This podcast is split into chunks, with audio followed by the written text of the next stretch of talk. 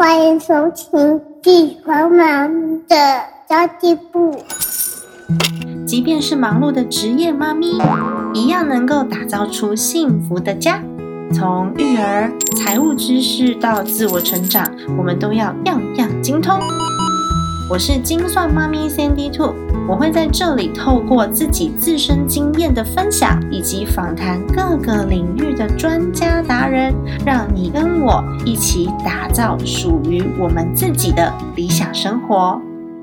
Hello，大家好，我是陪你精算生活、创造理想人生的 Sandy Two。今天这集节目呢，哇，我又请到了我们小资变有钱 Podcast 的主持人 Dr. Selina 老师，因为我觉得呢，他出了七本书真的是太厉害了。每次在媒体上面看到老师，都觉得哦容光焕发，然后老师都会化妆啊，然后穿一个小小的裙子啊裙装。因为我自己本人是很少穿裙子的，所以我每次都觉得哇，老师都会把自己打扮的很好这样子。但其实呢，有阅读过老师背景的朋友应该都知道，老师其实也是从平民出身的。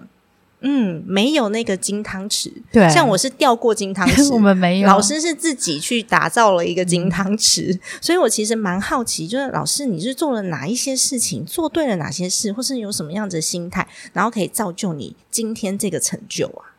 成就是不敢啊，对，一般一般对于对于小资族群来说，已经算是想要向往的一个角色谢谢。谢谢。嗯，因为我从小是单亲嘛，我就没有爸爸，对啊所以我呃妈妈在台北工作，把我们三个小女孩送到九份的阿嬷。嗯那我从小就是其实跟我阿妈一起长长大的。嗯那我觉得比较深刻的一件事情，应该是我小时候想要学钢琴。嗯我记得我那时候小时候小学四年级的时候，三四年级我想学钢琴，然后可是呢，呃，我钢琴老师让我先学一个月不用钱，但第二个月他就跟我到到到到我家跟我妈说，诶，就是这个小女孩很有音音乐天分，但我想想可能销售话术，然后呢，但是那时候我妈妈一个月的薪水是三万块，呃三千块，嗯，但是我学钢琴一个月八百块，哇，所以我妈就跟我就我妈就是红着眼跟老师说没办法，嗯。那我那时候其实我那时候我觉得我我大概明白了，我妈妈为了抚养三个小孩长大，已经付就是尽了人生最大的力气，所以学钢琴这个梦想可能是我要靠我自己努力，嗯，但是这个梦想我就放在心里，我就没有放弃，一直到我长大了，呃，念大学毕业，我出社会之后领了第一份薪水，然后我就去买了一个二手的电子琴，啊。然后再去雅马哈学学钢琴。哇，所以那个时候那个 moment，我就因为我从小就很虚荣，就想说我成为钢琴美少女。但但其实这件事情让我觉得，就是说，其实我们的梦想不会抛弃人，对是我们人会抛弃梦想。嗯那所以我觉得，其实我只要心中一直怀抱着我的梦想，不要放弃，嗯我一定可以实现。对不管只是他可能梦想可能会晚一点到，他会迟到，但是他不会说 no show 这样子。对，他有可能会用另外一个形式出现对对对说不定。那所以我觉得从那件事情之后，我突然就觉得对我的人生充满了信心，就是嗯，我可能人生所有的梦想我都可以有机会实现。真的我觉得用我努力自己的力量对对对对。嗯，超棒的。所以我到目前为止，其实我已经人生所有的梦想都实现了。而且老师去了非常多的国家，望尘莫及。六十二，然后62我即将去文莱，就六十十三。我都还在二十九，差很多。没有没有，因为没办法拿来说嘴了，跟六十三比二十九真的太少了，我要加倍努力这样子。对啊，可是老师虽然说你刚刚讲说，哎，八百块学钢琴，然后给你很大的启发跟力量，因为你后来有办法自己去获得你想要的这一切，然后你现在也差不多都已经把所有的梦想都完成了。对啊对，不过一开始起家的时候啊，老师你还是得累积你的第一桶金吧？我我其实大学刚毕业出社会之后，我在科技公司上班。嗯然后我觉得比较，我觉得因为我那时候设定目标就是我四五年后我要去英国念硕士，哦，所以我其实有一个你自己赚的，对我其实那时候就很清楚的梦想就是说我要出国念书，我要自己存学费。那我当时算了一下，我去英国。我那时候一年可以拿到硕士，那我就对我就是自己去参加教育展的时候，发现说，诶 t o p twenty 学校里面有一所学校最便宜，哦可能他可能学费就是学费再加住宿费，他可能一年六七千英镑就可以了。嗯那我我那时候算一下，我就觉得，诶，再加生活费这样算一算，我大概就算了一个目标，大概七八十万，嗯我可能就有机会。所以我就开始认真的工作存钱，然后开始学，开始投资，就是说哦，开始买基金啊，对，买股票这样子。那因为我觉得很重要的目标，是因为我要出国念书，嗯所以我第一个是我每天工作就是从晚上早上八点到晚上九点，嗯然后我通常都是最后一个离离就是最后一个下班的。那通常我那个单位的总呃最大的呃总经理，对，他也是我们两个就一起下班，嗯他就载我回家，所以我就省掉车钱。哦然后假日的时候我就去补习，就是补艾尔斯这种的。对，所以呢，基本上假日也没时间花钱，平常也没时间花就钱，省起来，然后住在家里，所以所以其实加班是有加班费的吗？呃没有。但是因为我表现的非常非常好，所以其实我在八个月我就升，我就升科长，嗯，然后我就加薪，就是加薪八千元。所以我大概创下那个单位就是最快，因为通常那个单位大概是八到，因为它是一个很大的上市公司，所以可能要八八年以上才能会被 promote。嗯。我应该是创下那个单位最快升官，然后又成为年度最佳员工。哇所以其实我后来就发现说，key key 就是说，你如果很清楚地设定你未来的梦想目标，你知道你要存多少钱，那你就会知道说你之后的每一天你要怎么去设定目标。所以老师的第一桶金其实也是上班来的，对。跟大家都一样、上欸，就是上班，然后再去学投资，就是比如说我买 ETF，呃，我买比如说我买股票，嗯，然后就开始买一些好老公股这样子，然后买基金，定时定额买基金。那。时候就已经开始在对对对对。学股票了，对。学基金了，对。嗯好酷哦。然后同时你还要加班，对，你怎么有时间？所以所以其实我后来发现，我后来有一阵子，我突然觉得，如果一般人可能他如果一般人上班，比如说工作，可能二三十年好了，嗯。我可能是四五十年，因为我可能人家休息的时间我都在念书，对，要不然我就是在写书。嗯所以我后来发现，我后来我后来这几年，我决定要放过我自己，是觉得说我的人生前面的时间已经非常非常努力了，对啊，所以我后来的觉得时间要放过自己。啊，对好棒哦！对，所以小资族群们听到这边就觉得非常的励志，因为现在。呃，老师的老师的故事也是在告诉大家说，哎，上班族也是有机会对，有机会翻转人生的有，非常多的机会。那老师，你觉得你最辛苦的赚钱阶段是什么时候？有没有那种好像很努力都达不到的的那个阶段？嗯我觉我我觉得比较辛苦的阶段是我在就是可能国中毕业、高中的时候，嗯每一年寒暑假、社会我要打工。嗯然后我记得很，我记得很清楚，就是说我比如说有一次暑假打工的时候，我去一个牛排馆打工，那、嗯那一年是它旁边刚好中山女高，旁边就是大学联考，嗯所以那一年客人好多好多。然后你知道，我就是你端那个牛排有吗？对，然后你被那个油溅到有没有？嗯然后我就会觉得，比如说有时候你会觉得心里不平衡，就是说哦，我的同学们暑假都去玩，去玩，然后我在那边辛辛苦苦端牛排打工，然后被烫到这样子。嗯有时候你会觉得，你也会心里不平衡，就觉得说为什么同学有。我没有这样子，所以我小时候会去跟牧师抱怨，嗯就说为什么同学叭叭叭的，然后我这样，我觉得上帝也不公平。对，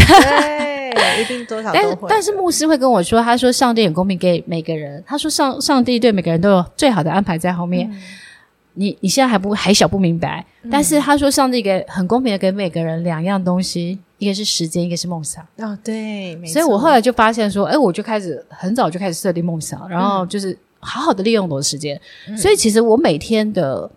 我每天是按表操课的。对，你就知道我今天录六集，真的，老师今天录六集节目，哎，太厉害了！我现在最高纪录一天是四集，我有一次录一天好像录七集八集。对。不过不过那是因为我三点半要去接小孩下课对啦，所以我如果他可以的，他有对 那个金算猫咪可能也跟录个八集。因为我我自己工作的方式可能跟老师也蛮像的，就是我会在我有限空闲的时候把一整天都排满，对。因为我希望我可以空出更多时间出去玩。对我也是，我现在为什么这么努力？是因为我要录存档，因为我我呃八号到十二号我要去文莱玩，对啊，就是对然后我可能年呃就是月底的时候我要再去曼谷，嗯。所以我就很忙很忙，真的，因为我平常的时间就是很工作时间比较压缩，就一瞬间你要完成很多事情，嗯在小孩下课之前，然后我们还要有很多的就是预备的动作，对这样才可以假日的时候带小朋友出去玩，对不然你会心不在焉的。那宁可就是压缩一点时间完成。所以我其实我每天，因为我住在山上的社区嘛。如果我要来台北，我路线都会规划好，对，然后就是这个行程完接那个行程，我也是因为 我都觉得我进城一趟，我要很有效率。没错，我也是，就是这个路线里面有什么有什么，啊对对对可能银行在哪个，对对对，我也会然后邮局在哪里啊？在哪边啊然后可不可以利用空档的时候对对去刷一下本子啊？或干嘛对？对对对对，大概就是这样，没错，就是是这个行程。所以我刚刚也跟老师讲，我也才刚从那个南京大三明站上一个行我们程过来。一天没有五个行程不会来台北。老师真的太厉害了。可是你是后来就是建立了你的模式，就主动收入拿去建构被动收入。那一开始你会觉得很恐慌、很害怕吗？不会耶，不会哦，因为我觉得其实我我还蛮喜欢算钱的感觉，嗯，就是说，比如说我假设我现在，比如说我们现在存股好了，我有 ETF，假设我有一百张零零九二九，嗯，那我一我就知道每一个月我一张一百一。嗯。然后我一百张我就一万一，对。那我就会知道说，哦，我这个月我每个月有这个收入，像我比如说我好开曼谷房子出租的收入，然后我最近又投资了我朋友的那个二手的嗯，包租公生意，嗯，那我每个月又有两万多，对，所以我这样算一算，然后我每个月领到配息，我又再再提再去定级定额，嗯。或是我的这个两万五的租金，我可能就是再去投资，可能定期定额投资，比如说零零九二九啊，或是、呃零零八七八，或是可能零零九二这些，那我就知道我的钱会越来越越滚越多。没错，对，所以我我会觉得，其实建构你的多元的被动收入来源是很开心一件事情，是很开心的事，但我觉得一般小资族群有可能刚开始会害怕，是因为你还不知道说，呃，它的威力在哪里，然后甚至因为你手上的这些可以用的现金比较少，你就会发现，哎，我好像投个十万就 all in 了。是不是会有点可怕？可是其实我觉得大家真的要去好好的学习跟做功课，对，你就会知道说你你买的东西到底是买什么。嗯至少你不是买一些消费品，它就这样消失了。真的耶，因为像像我很多网红朋友，他们都买 Chanel，对不对？嗯，然后我每次进机场的时候，我只要看到香奈儿包，我就会想说，哦，他可以买，比如说零零八七八，可能二十间、张二十二十张，或是那个房子可能呃沙发就有了。对对，所以你就不会，就是你只要想到说，哎，你买的这个东西它可能是一个浪费，嗯，但是如果你把它省下来去投去花在投资上面，对它可能会帮你赚回更多的钱。没错，所以你就不会，你就会知道你的财务的概念就是我要去买一个会增值的东西，会增值的东西，就像那个《金算猫咪的增值力》那本书一样。帮你打书一下。谢谢老师，因为我也常常会有这样子的思维，就我看到人家背的包包，或是他用的东西，比如说嗯，GUCCI 的鞋、球鞋，我在想说，哎呦，那个我可以换冰箱哎、对呀就是你马上，因为那个是你 你对于这个东西的价值观，没错你就觉得我的钱应该是花在可以赚回更多的钱，嗯，然后不是让我虚荣而已。没错，然后我自己也会有的时候想要花钱，我想说，哎、想要花钱呢，去看一下那几张 ETF，今天哪一只有跌，就可以买的。对，就是我看的，我看已经选好的标的，像老师刚刚讲的零八八七八七八零一九二九啊，甚至之前不是有零零五零吗？就是这些、啊这些标的，你就去看一下。我今天好想花钱，心情不好，那我们看一下哪一只现在有跌。哎，我每次 只要大跌，比如说两百点的时候，我那天一定进场，嗯，我就是加减减一下，就是哦就零零九二九减一两张，然后可能零零九二减，就是嗯我就会开始减，然后就减得很开心，对然后啊，真的，然后因为这个月很多的 ETF 要除息嘛，嗯比如说像我有元元大投资等级债券 ETF，、然后它它最近跌很多嘛，因为最近的美国一直觉得它可能维持高就是高值高值利率，是，就是他就是他觉得要打通膨，嗯。所以他的利率不会再，应该是说他不会降息，嗯，它不会降息，大家就会觉得呃可能债券对，价格就一直跌，是。然后可是债券价格一直跌的时候，我觉得反而觉得是它是十六年来价格最低最低的时候，那代表它值利率最高。有老师上次我们一起吃饭的时候，有跟我讲过那一所以我自己觉得，我自己，可是很多人可能觉得他买了就被套牢。对。可是我觉得，你如果换一个角度想是，如果你还有更多的钱，你就可以再投入、啊，你就你可以捡便宜啊。嗯然后重点是，如果你领到配息的时候不要花掉，你再投入，那你不是很开心吗？重点是你要够相信你买的那个标的，嗯要先做功课。而且我觉得时间放长一点看，嗯可能你个比如说你放个两年、三年、四年这样看，对你可能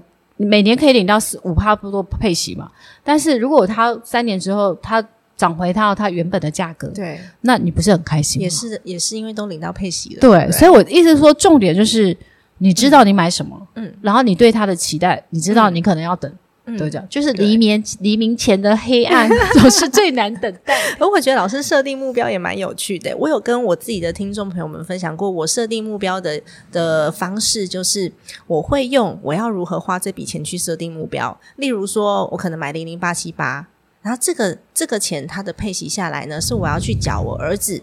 的呃私立学校的一一年的学费的。我就是用这样子的方式去回推我这个标的要存多少张。可是老师，你上次有跟我讲，你每个标的都给自己一个目标是一百张。对啊，至少一百张。至少一百张，我就觉得哦，这个设定目标的方式很有趣，大家也可以去参考一下。老师，你怎么会以这个为标准啊？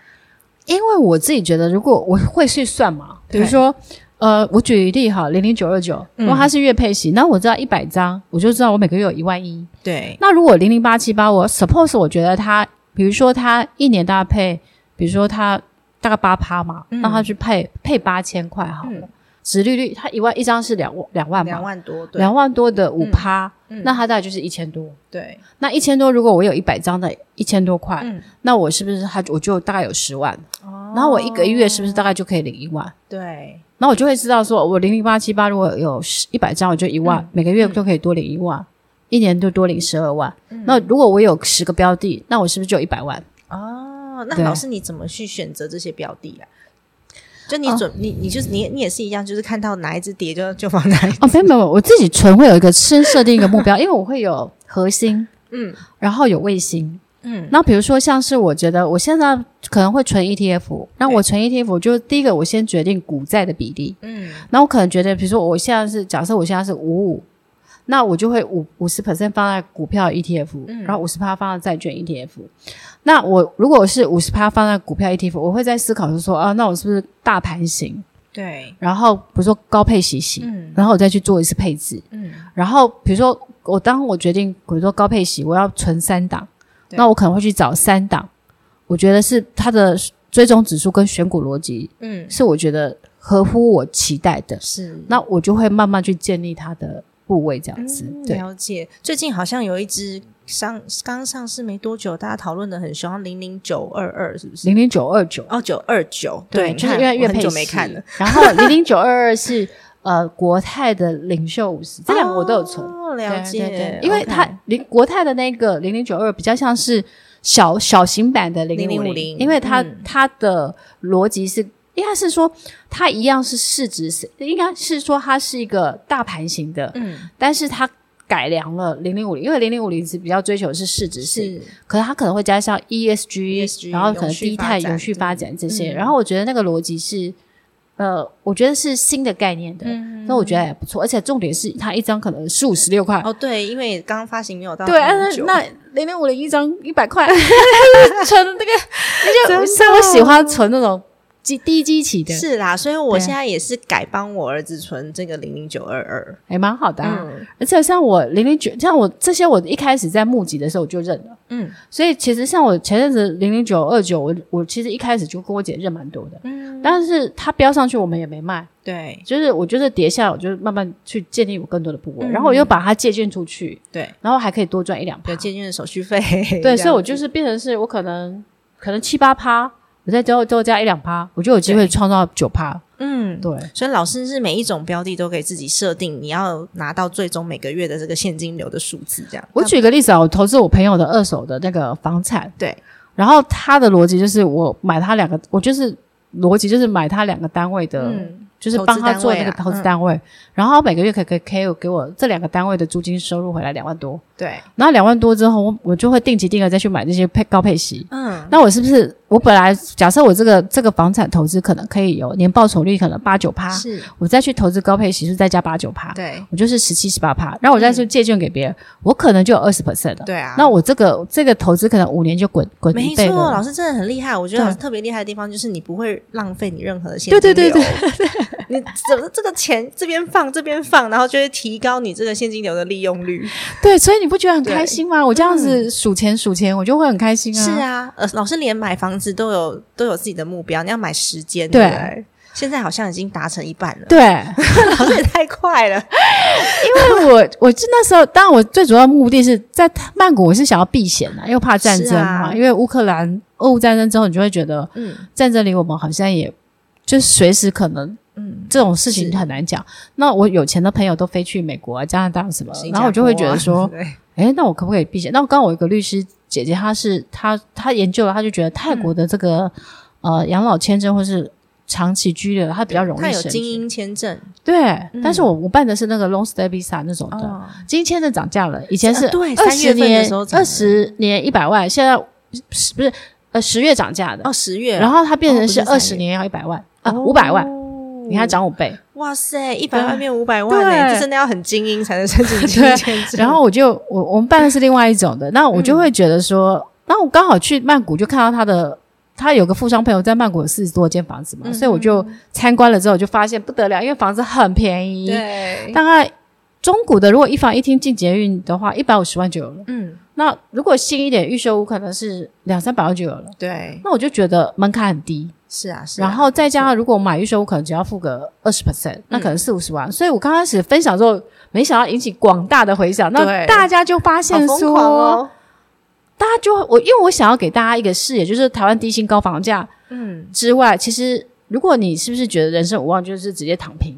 可是如果说可以到处去找机会，真的。其实我上一集节目就在分享曼谷的房产，也是很谢谢老师带我入门，所以我因为老师在分就是在跟我分享的第一次，我就真的去了解曼谷的房产。那虽然说我近期没有出境到泰国去，但是有很多资料可以看，再加上其实就阿宙是泰国人，所以我们小时候对泰国很熟。嗯。然后我前几年也曾经去过一次曼谷，我就发现哦，那跟我小时候差好多、差很多啊，现在很进步啊现在，非常的国际化、啊。嗯。然后我后来就发现，哦，它好像是一个可以研究的标的哦。所以那时候老师跟我推荐的时候，我才有就是在研究了一下之后，我带着我的三位朋友都是。就做财务相关的，有一个还是 CFO，就我带着他们一起去去听听看那个卖国房地产，没想到有两个人买了，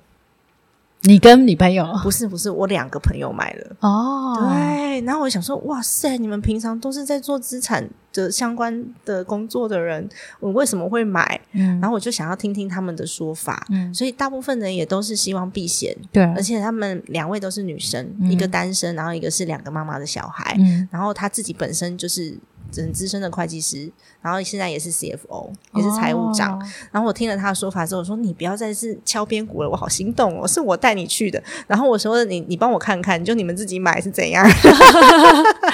所以你们你朋友都买了，对我朋友都买了，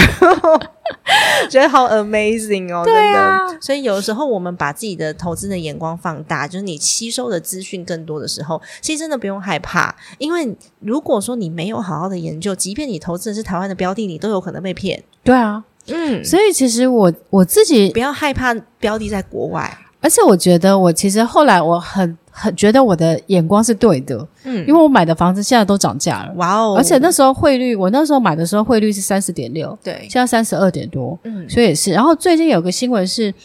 呃，因为他泰国给大陆免签，是。所以其实呃，自从九月二十五号之后，其实泰国有个新的政策，嗯然后所以其实我发现还好，我那个时候开了这些户了，对，所以其实我后来发现说还好，我及时去做一些。嗯，对，包括我证券户都开了，现在证券户更难开。啊对呀，真 对，所以我就觉得说，而且我自己去研究了泰国，诶，其实我后来发现泰国股市是真的蛮真的不投资错的，因为我我我每个月的租金我就去投资泰国的高配息 ETF，、嗯。然后泰国十十一档 ETF 当中，它其实有零零五零零零五六，啊，真的，嗯，然后重点是泰国股市其实它有两个两个我觉得比较特别是，第一个它它有。泰国很多的公司，其实它的嗯长期的值利率是非常高的，哦，有有的企业还超过十 percent，哇，天哪，这个是第一个我惊讶的地方。殖第二利率十 percent 哎嗯，，第二个是我非常惊讶的是说，诶，泰国还有另外一个投资标的叫 IFF，嗯它就是泰国政府的国家建设基金，嗯所以其实它就会这笔钱，它就拿去比如说呃。盖盖铁路啊，盖捷运这样子。对，哎，我发现它那个标的物的殖利率有的是超过六七趴的，哇哦，所以我后来我就我就一研究，我就发现说，啊，其实如果我的房租再去投资泰国的这些标的定期定额，其实它的报酬率不一定会输给台湾哦，嗯真的对，而且重点重点是，我觉得你有到做到某种避险的程度，啊就是你不是所有的钱都是台币、台股跟嗯。台湾的资产，对。而是你可能有比如说美金，嗯。你可能会有美股，对。或是你有泰国的房子，或是泰国的股市。是，那我觉得做到，或是你有日本的房子，我觉得都好。嗯，就是你可以做到多元的分散风险。嗯那我一直觉得不是只有有钱人才要做避险，对啊，我觉得小资族或妈妈们都可以在自己能力范范围围内先为你的嗯家庭的未来先预做准备。嗯这个是我当初分享的起心哦动念。台湾人在泰国也可以开证券户哦，哦，他要有一个长期居留证就可以了。哦所以如果你刚刚我刚刚讲，如果你有办精英签证，或是你有办这个 long stay visa，或是嗯 LTR，LTR、就是给呃退休的高资产或是高学历的人，嗯，其实都可以去办。哦，然后或是你有工作签证也是可以的。哦，所以其实我觉得，因为我自己都去试了，我自己什么什么户都开了，老师是因为有那个 long stay visa，所以有办法开。对那一般小资族群可能没办法这样操作。对，但是我觉得反正就是总总是去试试看，都会有机会去试着去了解。所以嗯，其实后来有很多的呃朋友，他们其实因为我们的分享之后，他们对泰国也有兴趣。哦，那我觉得其实也都是蛮好的这样子。对，真的耶，老师真的非常的厉害，在钱滚钱的，然后然后那个钱的利用率的部分都相当的厉害。因为我好爱钱。我觉得爱钱是一件很好的事情。我最近也跟我朋友发起了好多不同的专案哦。对啊，然后我朋友也跟我讲说，就是反正他就是帮我帮我接一些 case 啊，帮我去筛减一些可能呃业务上面的配合啊，或者是专案上面的配合啊，演讲之类的。然后他就他就跟我谈那个抽成，他就跟我谈抽成，他谈超客气的。所以他跟我谈的抽成，我觉得还算蛮低的。我就跟他讲说，我这个人有个特色，就是你如果你如果比如说你开二十，我就会给你二十五。哦为什么这样？因为我希望大家的合作是长期、嗯长久的。如果说今天因为我想要多赚一点，所以我去苛刻了我的合作对象，或是我去苛刻了我的客户，那他们就没有办法跟我有一个长期的配合。嗯所以我现在有一个那个团购社团嘛，那这个社团里面，我还我也有一个特色，就是我的 我的厂商都知道我会给客户比较多的东西，然后我可以我我有时候会跟他们讲说，没关系，你从我这边的利润分出去，我 OK 的。那有些厂商不行，因为有些他们有终端的品牌控制价格，对啊所以他没有办法再讲。嗯那有些厂商觉得说，那没关系，那如果你少抽一点，我可以给你的客户多一点赠品。那这样的话，我那个族群里面，它就会是所有的嗯、呃平台上面最优惠的。嗯，然后我就是这样去让自己的呃获利分享出去之后，它能够更长久，而且会客户之间累积更多客户厂商，然后还有我们之间累积更多的信任度。对，我觉得嗯其实让利这件事很重要的，就是是让利啊有钱大家赚，没错，所以这个事业就会做得很长久。这样、嗯我都跟大家讲说，我很爱钱，没错，我真的很爱钱，我很爱赚钱，有机会通通可以找我，可是我只赚我应该赚，的。真的真的、嗯就是